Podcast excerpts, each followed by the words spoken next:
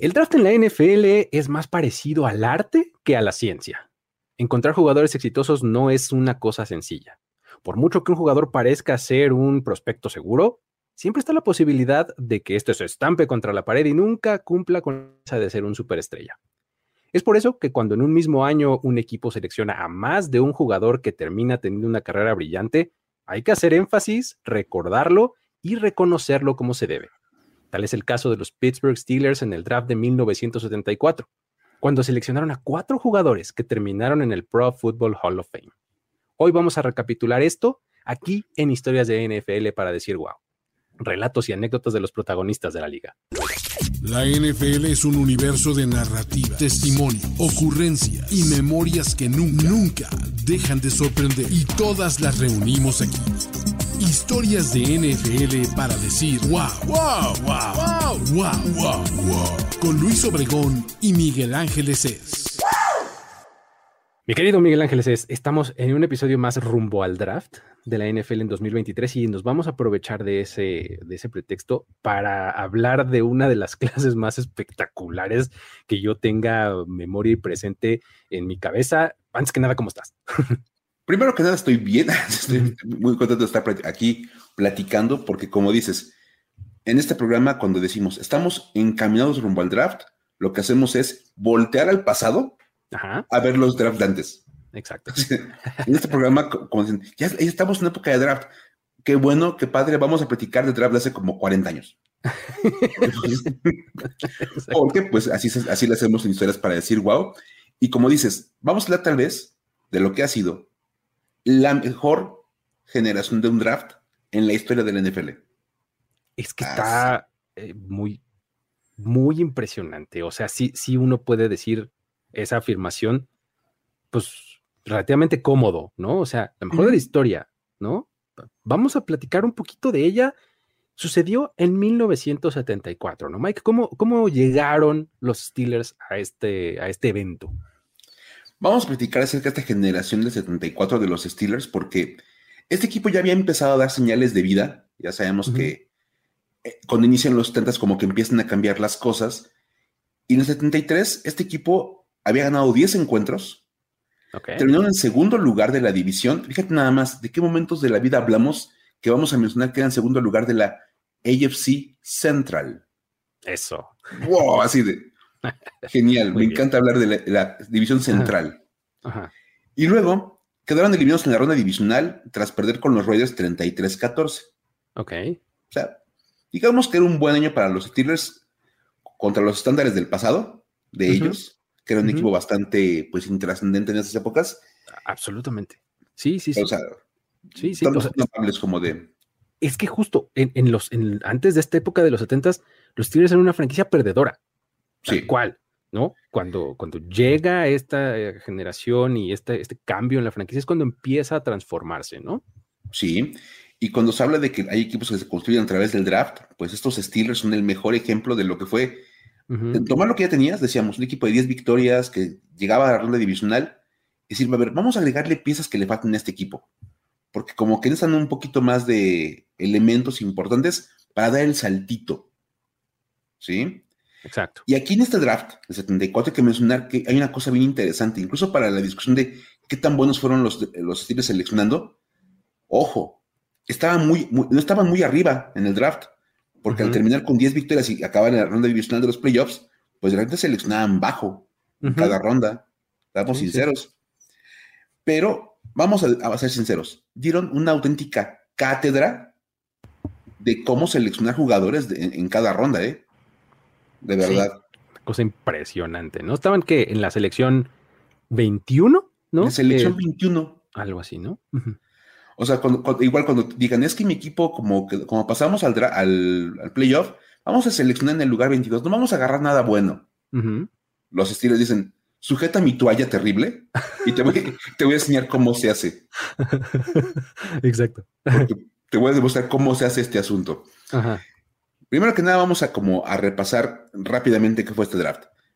Seleccionaban, ya decíamos por ahí como de la ronda 21, el lugar 21, y tuvieron 21 selecciones en total en las 17 rondas que duraba este draft del 74. Ok, estamos hablando de la época en la que duraba 17 rondas el draft. Exactamente. Y tuvieron 21 selecciones porque hicieron algunos cambios. De entrada no tenían selección en la tercera ronda, lo cual es otra cosa bien impresionante. También, exacto. Porque hay que mencionar, tuvieron dos selecciones en la ronda 4, en la 6, en la 7, en la 9 y en la 10. Ok. Por eso juntaron las, 21. Y una cosa bien interesante, lo platicábamos en el capítulo anterior cuando hablábamos de la evolución del draft, de tomar muchos jugadores porque pues a ver cuándo se quedaban en el equipo. Claro. De los 21 jugadores seleccionados, solamente 8 hicieron roster. Ok. Órale. Lo cual es impresionante. Imagínate, nada, agarras 21 jugadores y de esos solamente 8 logran quedarse con un lugar en el roster del equipo. Un poquito más de la tercera parte, ¿no? Pero la verdad es que cuando ves quiénes son, dices, órale, pues sí se quedaron los buenos, ¿no? Dices, oye, es que se quedaron 8, pero ojo, de esos 8, 4 acabaron en el Salón de la Fama. El porcentaje de efectividad está por los cielos. ¡Wow! Así de.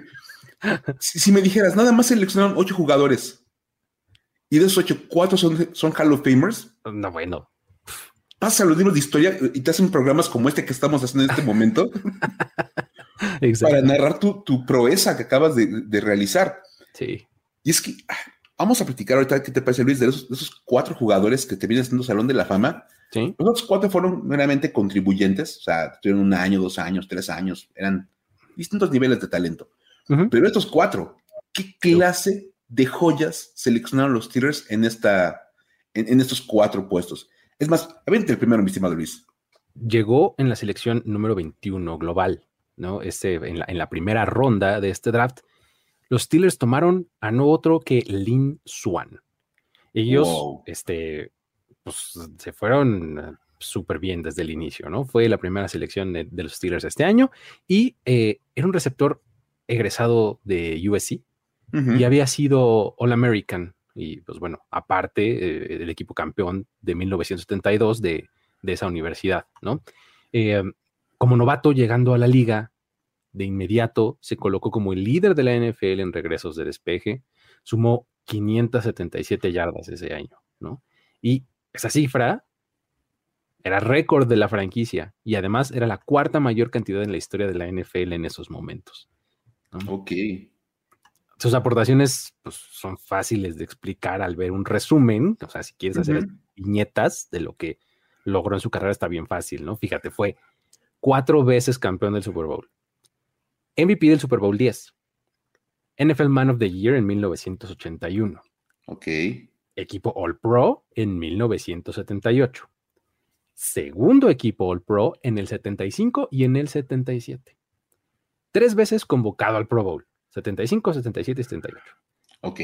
También fue parte del equipo ideal de la década de los 70.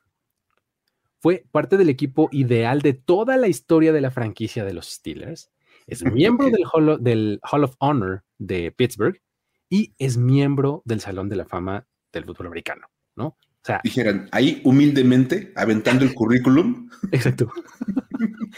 no, pues es una cosa impresionante, ¿no? O sea, pero absoluto él se retiró después de la temporada 82, de 1982, dejando números totales de 336 recepciones para 5.462 yardas con 51 touchdowns, además de 72 yardas terrestres y un touchdown. Y, por si fuera poco, le puso más, 739 yardas con una anotación en regreso de despejes. Ok. Entonces, eh, eh, una cosa curiosa y padre de, de Lin Swan es que él siempre reconoció que una de las habilidades que más le habían servido en su carrera profesional fue el baile, ¿no? Ok. indicó que lo que aprendió en sus clases de danza le ayudó a su trabajo como receptor. Él, era, él bailaba ballet y danza clásica y demás, y entonces eso le ayudaba mucho para el manejo de pies, para quedarse con el balón ahí de puntitas junto al sideline y demás. Entonces, es una característica que le dio el saber bailar, ¿no? Sí, y fíjate, a mí no me tocó verlo jugar ah, en vivo, pero, o sea, ves videos de él, los highlights, y de verdad tenía una gracia para moverse en el campo, o sea, de verdad, era un tipo muy elegante, y, aparte extendía el cuerpo perfectamente bien así, para estirarse, para agarrar el balón, y sí, después poner música clásica y parece que está bailando. Sí, sí, sí. Casi, casi que caminaba punta metatarso talón, punta metatarso talón, como dicen en las clases de ellas, ¿no? Sí, por supuesto, ¿no? Y la verdad, digo, si esta fue tu, primera selección de draft y dices, oye, seleccionamos un receptor que va a terminar en el Salón de la Fama, que va a ser All Pro, Pro Bowler, miembro del equipo ideal de la historia de la franquicia, y dices, ya fue muy buen draft. Sí, ya, ya con eso te das, pero por bien servido, vámonos, ¿no? Le das un aumento salario a todos los scouts del equipo, bien seleccionado, chavos, buen trabajo, pero en la segunda ronda, la siguiente selección de los Steelers, Ajá. después de seleccionar a Lin Swan, dices, ¿qué podían hacer para tratar de mejorar las cosas, para tratar de seguir contribuyendo a este equipo? Pues en la segunda ronda, con el pick 46 global, tomaron a Jack Lambert. Wow. Esto es una maravilla. O sea, de entrada, porque tuviste un receptor en la primera ronda, ahora tomas un linebacker, dices, vamos a ponerle un, playmaker idealmente a cada lado del equipo. Exacto. Misión cumplida. Sí, totalmente. lo lograste. Y lo más interesante es que esta selección fue muy extraña. En su momento todo el mundo la cuestionó porque era un linebacker que en opinión de los expertos era muy pequeñito para ser linebacker. Ok. Ya sabes que en esta época en que todo el mundo siempre se evalúa en el draft, los jugadores, que el tamaño, el peso, todo lo que hacen, dicen, Jack Lambert está bien chiquito, dicen, no inventen, este cuate no. De entrada, Jack, en sueño de novato, cuando lo midieron los Steelers todo, medía 1,91 y pesaba 93 kilogramos. Ok. ¿Qué dices? Pues para el estándar de la humanidad es un tipo grande. es lo que te iba a decir, eso me suena muy grande, pero bueno. Sí, digamos que en, cualquier situación de la vida diaria, sería un tipo muy grande. Pero en un campo de NFL dices, pues es chiquito para ser linebacker, ¿no? Sobre todo para la posición de linebacker, exactamente. Por supuesto. Dice, a lo mejor si lo voy a poner como de corner o como otra cosa, pues no, como que no me genera tanto problema. Pero de linebacker sí. Y digamos que no es como lo que tú buscabas en un linebacker, pero la cosa es que los Steelers estaban pensando en algo diferente con, Jack Lambert. Es más, terminó convertido en el prototipo de linebacker central en una defensiva Tampa 2. Claro, que era lo que ocupaban en aquel entonces, por supuesto. En este modelo, como de innovar un poquito lo que hacían los linebackers en este, en este esquema del Tampa 2, aquí se busca mover al linebacker central en, cobertura de pase y en la zona media, porque los Celtics van para atrás. Claro. Vas a aventar a los Celtics hacia atrás, el linebacker medio se tiene que echar un poquito para atrás de la línea de golpeo para cubrir el pase en las zonas cortas. Sí, sí, o sea, digamos que los safeties pasen, eh, parten el campo en dos, este, se van como más pegados hacia las líneas laterales y ese hueco que queda en el centro es para el linebacker central, ¿no? Cosa que otros linebackers no hacían porque no eran de ese corte eran mucho más grandes, mucho más pesados y eran más para parar la carrera. Jack Lambert era un, era un linebacker hecho para cubrir pases, funcionaba muy bien y aparte de que era violentísimo también pegando en, el juego por tierra. Totalmente. Que era otra cosa impresionante. Entonces, como tenía el tamaño adecuado para hacer esa función, pues encajó tal cual a la perfección ahí con los Steelers en su, este, en su posición y rompió el paradigma de aquella época de linebacker medio que solamente estaba para frenar la carrera, con tipos como Dick Butkus o Roy, Ray Nietzsche. Claro, o sea, es que ese era el fútbol americano que se jugaba en ese entonces, ¿no? O sea, en donde se acarreaba mucho el balón y el linebacker tenía que ir directo hacia el hueco a encontrar al corredor de frente, y por eso se utilizaba un cuerpo mucho más grande que lo que tenía la. un tipo que era básicamente un ala defensivo. Claro. Un poco más rápido, pero eso, ¿no? Pero fuertote y grandote. El impacto de Lambert fue automático. En sueño de novato ganó el premio al novato defensivo del año. Y fue parte de la defensiva que le dio a los Steelers su primer título de Super Bowl. Claro. ¿Por qué ese año? Ah, vamos, con todo lo que estás añadiendo, pues ya obviamente el equipo pegó el brinco y terminaron ganando su primer Super Bowl. Es más, nada más para que vean lo que era Jack Lambert en el terreno de juego. Según las, las guías de medio de los Steelers, Lambert promedió 146 tacleadas por temporada Ouch. Wow. En sus primeras 10 temporadas. Sí, ¿Me estás diciendo que Matemáticas Rápidas tuvo 1460 tacleadas en 10 años? Por ahí, exactamente. wow. La, la, temporada 11, hay que decirlo que fue su última campaña como, como profesional, solamente tuvo 19, porque estuvo uh -huh. lesionado básicamente todo el año. Entonces ya, okay. por eso como que le reducen su carrera a 10 años. Uh -huh. okay. Porque son los que estuvo realmente productivo. Tuvo 19 tacleadas en una serie defensiva. Ah, no, casi. Jugó, nada, sí, jugó un cuarto. no sé, espérate, ¿no? ¿Qué? A ver, otra vez. Pues casi, casi, porque Ajá. para como ya Lambert era, no dudes que pues, tuvo una serie, nada más tuvo una serie ofensiva. Ahí se lastimó. Y se lastimó ya. Entonces nomás tuvo 19, ¿no? Capaz que sí. Vamos a tener que confirmar, pero no me sonaría nada raro. Ajá. Ahora, eso no fue todo. Durante su carrera, además de las 1479 tacleadas, lo cual es un número impresionante, sí, más tomamos en cuenta que 1045 fueron en solitario. Ok. Uf. O sea, uh -huh. brutal. Acumuló 28 intercepciones. Ok. Que para un linebacker medio era un número, pero Hombre, exorbitante. Sí, pues, producto justo de este tipo de cobertura del Tampatú, ¿no? Que te, uh -huh. como decíamos va atrás, en medio y todos los pases al sim y las zonas intermedias pues son para él, ¿no? Uh -huh. Exactamente. Uh -huh. Y se le acreditan porque no, se le, no, no, son una estadística válida, porque recordemos que en esa época no se contaban los sacks, pero según los que hacen este como conteo y reajuste, tratando de investigar el pasado, uh -huh. le acreditan 23.5 sacks. Bien, ok, wow, también son un buen para un linebacker medio, ok. O sea, en cualquier estándar de linebacker medio es muy buen número de sacks. Sí. Entonces, sí, sí, sí. una máquina piensas, tacleadora. Sí, sí, sí. O sea, si piensas en 10 años, 23 sacks también es un muy buen número. ¿no? O sea, te promediaba así de 146 tacleadas por temporada, 2.5 sacks más o menos, Ajá. y casi 3 intercepciones por temporada. Increíble. Y eran años de 14 juegos, me inventen. Exacto, además eran temporadas más cortas, sí. O sea, conforme lo contextualizas, es más y más impresionante lo que Jack Lambert hizo. Sí. Nada más para aterrar como un poquito con su palmarés. En el lapso de nueve años que comprendieron el, del 75 al 83, Ajá. fue llamado al Pro Bowl nueve veces. Ah, bueno. ok. Nada más. Ajá. Fue defensivo del año en el 76. Ajá. Fue llamado al equipo ideal de los 70s y al de los 80s. ok. Ajá. Fíjate qué bueno es que sea para ser el mejor, el mejor en tu posición do, dos décadas. Dos décadas, exacto. Sí, sí, sí. Y por si eso fuera poco, es parte del equipo ideal del NFL en su aniversario 75 uh -huh. y en el aniversario 100. Sí, está muy impresionante. Y, si a, y a, todo esto, además, fíjate, hemos hablado un montón de, de Jack Lambert y no hemos mencionado su impresionante apariencia física. Ándale, eso sin contar que de entrada no, con, no, contaba con los dos dientes medios que se le habían caído en, en una actividad deportiva en, en, la escuela. Ajá. Y tenía unas prótesis que uh -huh. usaba en, en, la vida diaria, pero para jugar fútbol americano se las quitaba.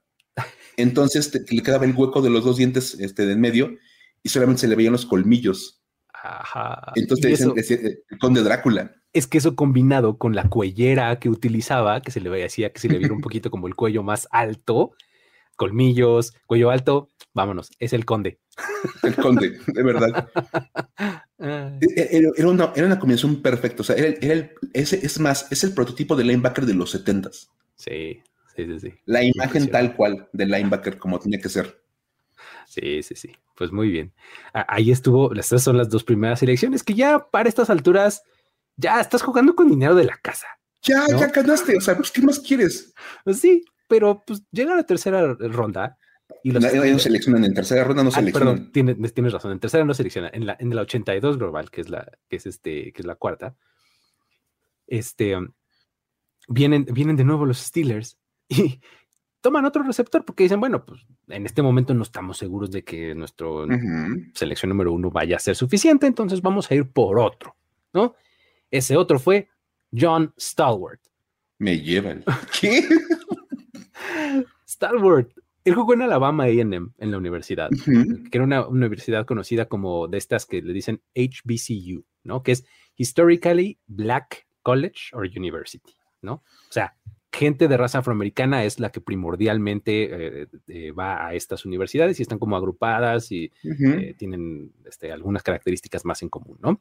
Y esto hacía pues que no hubiera mucho ruido en torno a lo que John Stallworth había hecho a nivel universitario, ¿no?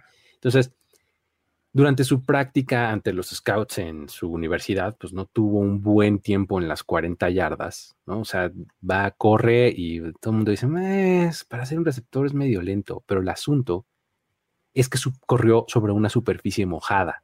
Había llovido mucho y estaba muy mojada, entonces pues no tuvo la mejor tracción, su tiempo no fue muy bueno.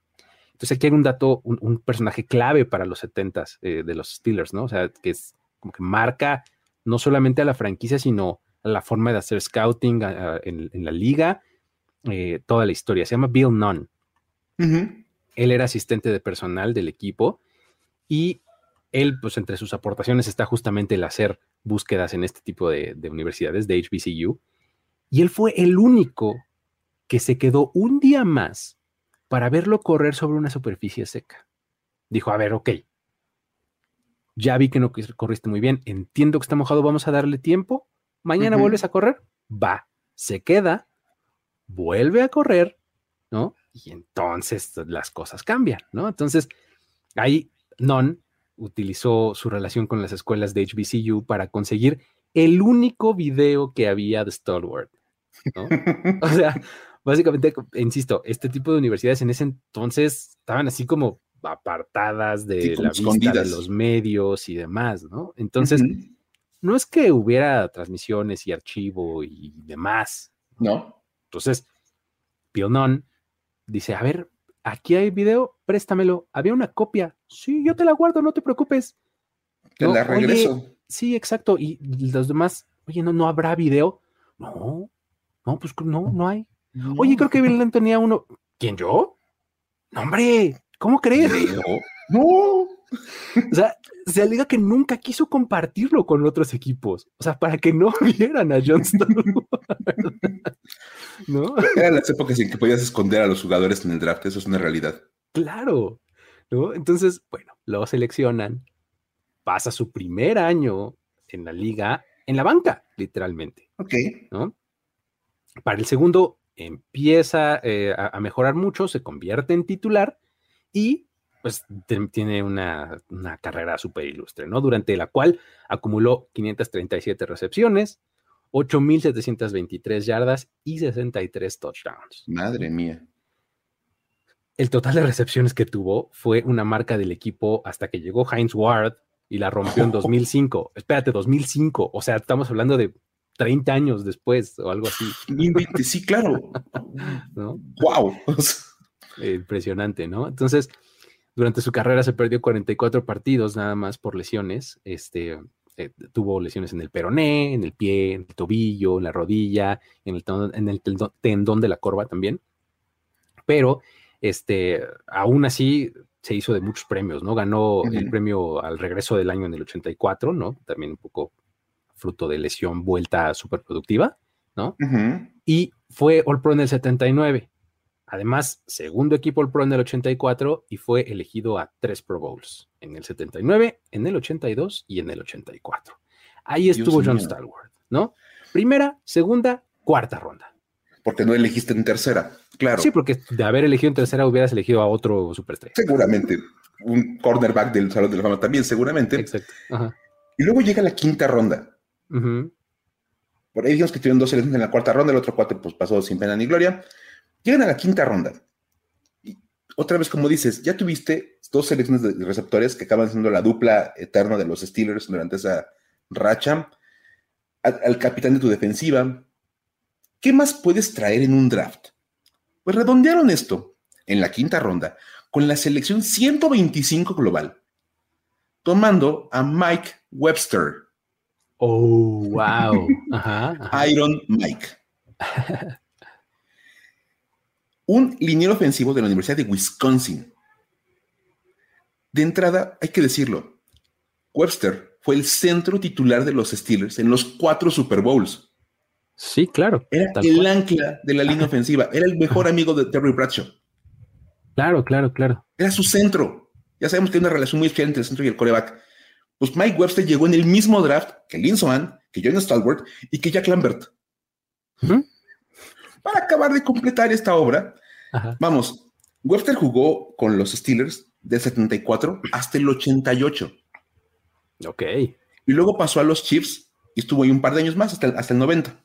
Ok. Ya nada más para cerrar su carrera.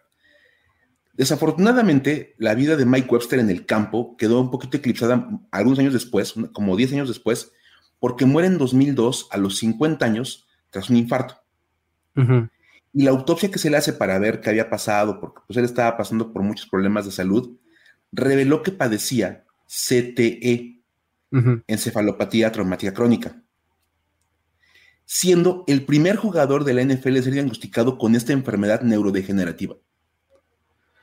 Sí, sí, sí, sí. Es, más, si han visto la película de Concussion de Will Smith, la película arranca con la, historia de Mike Webster. Exacto. Y, de hecho ahí es cuando se destapa este, eh, este tema, ¿no? O sea, porque es un jugador como de muy alto perfil, ¿no? Y al diagnosticarlo después de muerto, este, pues es cuando todo el mundo dice, oh, algo debe estar pasando aquí y entonces cobra relevancia esta, esta conversación, ¿no? Sí, pero de verdad, o sea, el, hecho de todo esto eclipsa un poquito este, lo que Mike, Mike, Webster fue como jugador de fútbol americano, que era brutal, era un gran liniero ofensivo. Vamos, se habla de que la enfermedad la, adquiere por la carga de jugar fútbol tantos años. Y es más, este dato me voló la mente. Según los estudios médicos y lo que los doctores evaluaron, el daño que sufrió la cabeza de Mike Webster durante toda su carrera en el fútbol americano, desde la prepa hasta, la, hasta el profesional, fue el equivalente al haber estado en 25 mil choques de auto. 25 mil. Sí. wow, qué onda. O sea, si chocaras todos los días, o sea, diariamente, ¿cuánto, ¿a cuántos llegas? ¿No? O sea, o sea es impresionante. Sí, tienes que sacar casi, casi de, bueno, pues vas a chocar en la mañana y en la noche durante todos los días de tantos años. O sea, para sumar 25 mil choques de auto. O sea, eso puso... Ah. acabo de hacer la cuenta en mi calculadora rápidamente, son 68.4 años chocando todos los días. o sea, 25 mil entre 365 te da 68.49, ¿no? Tendrías que chocar todos los días de tu vida desde el año 1 hasta el 69 de tu vida. Exactamente, por ahí, desde el año 1 hasta el 68.5. wow. Imagínate nada más el nivel de golpe que tenía Mike Webster en la cabeza. de verdad, o sea, porque aparte jugaba muchísimos partidos, está en la, lista de los jugadores con más partidos en la historia de los Steelers. O sea, y por algo le decían Iron Mike, porque nunca se perdía los partidos. Claro. O sea, de verdad es impresionante. Y obviamente actualmente es un símbolo de lo que son las lesiones en la cabeza y de lo que debe ser la seguridad para los jugadores. Claro, claro que sí. Digo, hasta en eso se vuelve relevante esta clase. Imagínate, estamos hablando de jugadores super históricos en el campo, pero aquí tienes a otro que se hizo histórico también por este asunto, ¿no? y, aparte hay que decirlo, es miembro del Salón de la Fama. Terminó en el Hall of Fame, por supuesto. Como, como centro, como jugador, era un grandioso centro. Sí. de verdad. Es considerado el mejor centro en la historia del NFL. Vamos a ponerlo así. Sí, tal cual, exacto. Sí, sí, sí. O sea, ¿quién es el mejor jugador que ha, estado en la posición de centro en la historia del NFL? Mike Webster. Sí. Está muy impresionante ese asunto que todo combinado con, con, su ahora aportación desafortunada, pues, pero aportación a final de cuentas muy relevante, ¿no? Al, al asunto del City. Sí. Está muy impresionante. Ahora, ya tenemos estos, a estos nombres grandotes, ¿no? Dos receptores, un linebacker, un linebacker. Ya tenemos cuatro Hall of Famers. Estamos hablando de 1974. En el 70 fue cuando llegó Terry Bradshaw, ¿no? Como su primer pick, ¿no? Que fue cuando empezó a cambiar la suerte de los Steelers. Este, ya tenías un equipazo. Tenías a Mel Blunt, ¿no? Tenías una defensiva padrísima, que Green. Joe Green y que se, todo este asunto. Entonces, digo, ya estamos en el negocio de hacernos este, eh, millonarios en términos de talento. ¿Por qué no después del draft? Nos traemos a uno de esos cientos y cientos, casi miles de jugadores que no son seleccionados y sacamos a otro Hall of Famer. ¿Por qué no? Básicamente eso fue lo que hicieron los Steelers al contratar a Donnie Shell. No inventes. Tal cual. O sea, agente libre novato, ¿no? Que era un safety de South Carolina. Llegó y dijo, sí, cabrón, venga, lo contratamos. Y pues entre el 78 y el 82 fue llamado a cinco, a cinco Pro Bowls. O sea, cinco veces en cinco años. exactamente, en cinco veces en cinco años, ¿no? Fue All Pro cuatro veces, ¿no? Dios Y además fue el MVP de los Steelers de 1980, ¿no? Dios. Eh, en su carrera tuvo 51 intercepciones para 490 yardas y recuperó 19 fumbles. Todo esto para anotar además cuatro veces. En total jugó 201 partidos con los Steelers, lo que lo ubica como el cuarto jugador con más partidos en la historia del equipo. Solamente detrás de Ben Roethlisberger, ahora en, que juntó 249, Mike Webster, que ya mencionaste que era Iron Mike, con 220, y Heinz Ward, que tuvo 217, ¿no? Madre mía. En 2020 fue inducido al Salón de la Fama como parte de la clase del centenario de la liga y eh, pues esto después de estar reelegible desde 1992, pero pues bueno, ya sabemos que existe esta categoría de, híjole, no pudimos meter estos en algún momento, vamos a meterlos ahora. Y así fue el caso de, de Donnie Shell, ¿no? Entonces, aparte de estos cuatro, en, las cuatro selecciones que tuvieron, o sea, cuatro en las primeras cinco selecciones, ¿no? Algo así fue. Sí, o sea, en tus primeras cuatro rondas, porque no seleccionaste en la tercera, agarraste un Hall of Famer por ronda. Sí, exacto. O sea, eh, tuvieron dos en la, eh, la cuarta, ¿no? O sea, por eso te digo, en tus primeras ah, cuatro selecciones en total, perdón, en tus primeras cinco selecciones sacaste cuatro Hall of Famers. Me lleva.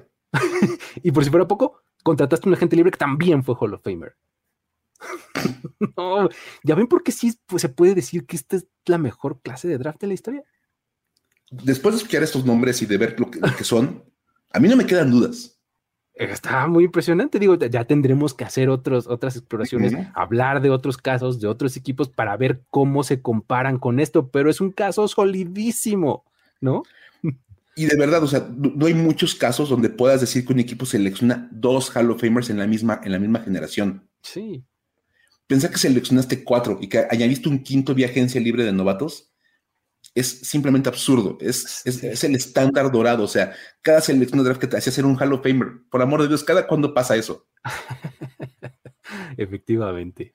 Así está la situación. Pero bueno, ya estaremos explorando otros casos. Pero mientras, vámonos con las historias para decir, güey. Historias para decir, güey. Mike, a ver, ¿cómo hay grandes generaciones y grandes momentos, grandes elecciones en el draft, también otras nos dejan así con cara de qué está pasando, ¿no? Por supuesto. Y, mira, como estamos hablando de grandes generaciones de draft, vamos a usar las historias para decir, güey, como un contrapeso. Venga, venga. Vamos a recordar algunos momentos del draft que dices, ahora les dices, güey. Sí, ¿qué pasó? ¿Qué pasó ahí? vamos a empezar con una que es muy reciente, pero es maravillosa son los Patriots de 2019 y el tremendo strike que tuvieron eligiendo un receptor. Es una cosa maravillosa. La pueden contar con sus amigos y con quien ustedes quieran. Van a ser el alma de la fiesta deportiva en la que vayan platicando esto. Sobre todo si, hay mucho fan de los Patriots. Sí, ahí, no la cuenten. Si van a la reunión de fans de los Patriots, no la cuenten. No, ahí guárdenla. Otro día. Este, ese año, Bill Belichick decidió que iba a hacer algo que no había hecho en toda su estancia con los Patriots. Tomar un receptor en la primera ronda. Ok. O sea, desde que Belichick llegó hasta el 19, no había seleccionado un receptor en primera ronda, nunca. Ok. Y dijo, no, ¿sabes qué? Ya, estamos un receptor. Venga. Vamos a usar todo nuestro trabajo de evaluación de talentos y seleccionaron a Enkeel Harry receptor de Arizona State, que fue la selección 32 global. Claro. Y todos de, güey. Y ya desde el nombre dices, me lleva. A ver. Esto pinta muy mal. pinta peor cuando te enteras que después de eso, de la selección, que siguió después del proceso del draft, en tres años jugó en 33 partidos. Uf, Fue titular en 18 ¡Ay! Se a ver cada vez peor. sí. Dices, ok, son temporadas de 16, pero jugó en promedio 11 por, por temporada, güey.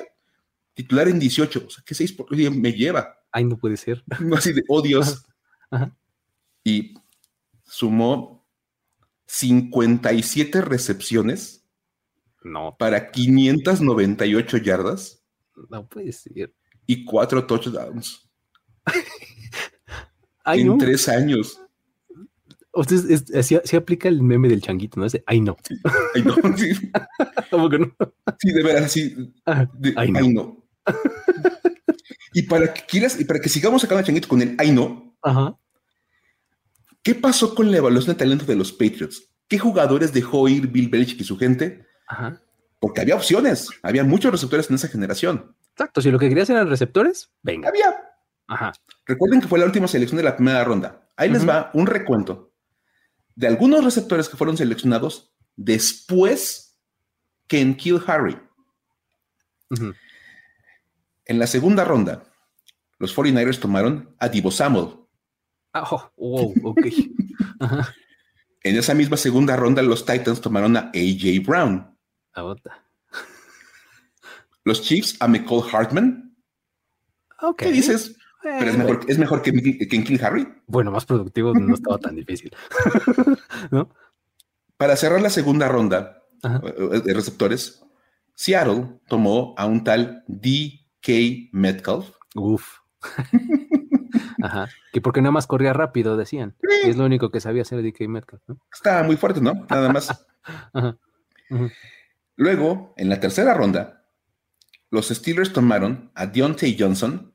Ok, está hablando de productividad, ese tipo es súper productivo, ¿no? Hablando de productividad, en la tercera ronda, el Washington Football Team, que así se llamaban en ese momento, Ajá. seleccionó a Terry McLaurin. Uh, también hablando de productividad, exacto. Tipo súper productivo, Sí. super, así, aparte súper maduro, líder del equipo, capitán y toda la onda. Sí. Bueno, Ajá, todo eso te dejaste ir. Y luego en la ronda 5, ajá. los Raiders tomaron a Hunter Renfro. Uf, wow. Super good receiver. Ajá. Y ya nada más para cerrar, a los Giants en la ronda 5 toman a Darius Slayton. Eh, bueno, ok. Pero dices, lo tomaron en la quinta ronda. Exacto, exacto. No esperabas mucho. Y sigue siendo una opción mejor que en Kill Harry. Ah, O sea-. Divo Samuel, AJ Brown, DK Metcalf, Deontay Johnson, Terry McLaurin y Hunter Renfro estaban en el tablero Ajá. Y los Pats dijeron en Kill Harry. Venga. Dios. Híjole. Ya, ve- ya ves por qué es como lo mencionaba al principio. Esto es un arte. O sea, por supuesto que seguramente tuvieron un racional detrás de su Sí. selección. O sea, dijeron, no, es que este es mejor por X, Y, Z razones. O sea, Sí, por supuesto. seguramente estaba justificado y era mejor que los nombres que mencionaste de, de después, pero pues no sabía. o sea, Digo, ahorita, tantos años después, pues está fácil pues, como juzgarlo y decir, ah, los Patriots se equivocaron. Pero en ese momento lo puedes saber. Ese es el asunto, Claro. ¿no? Yo siempre lo he dicho, el draft es más arte que ciencia. Sí, sí, sí. De verdad, a veces le pegas, a veces no.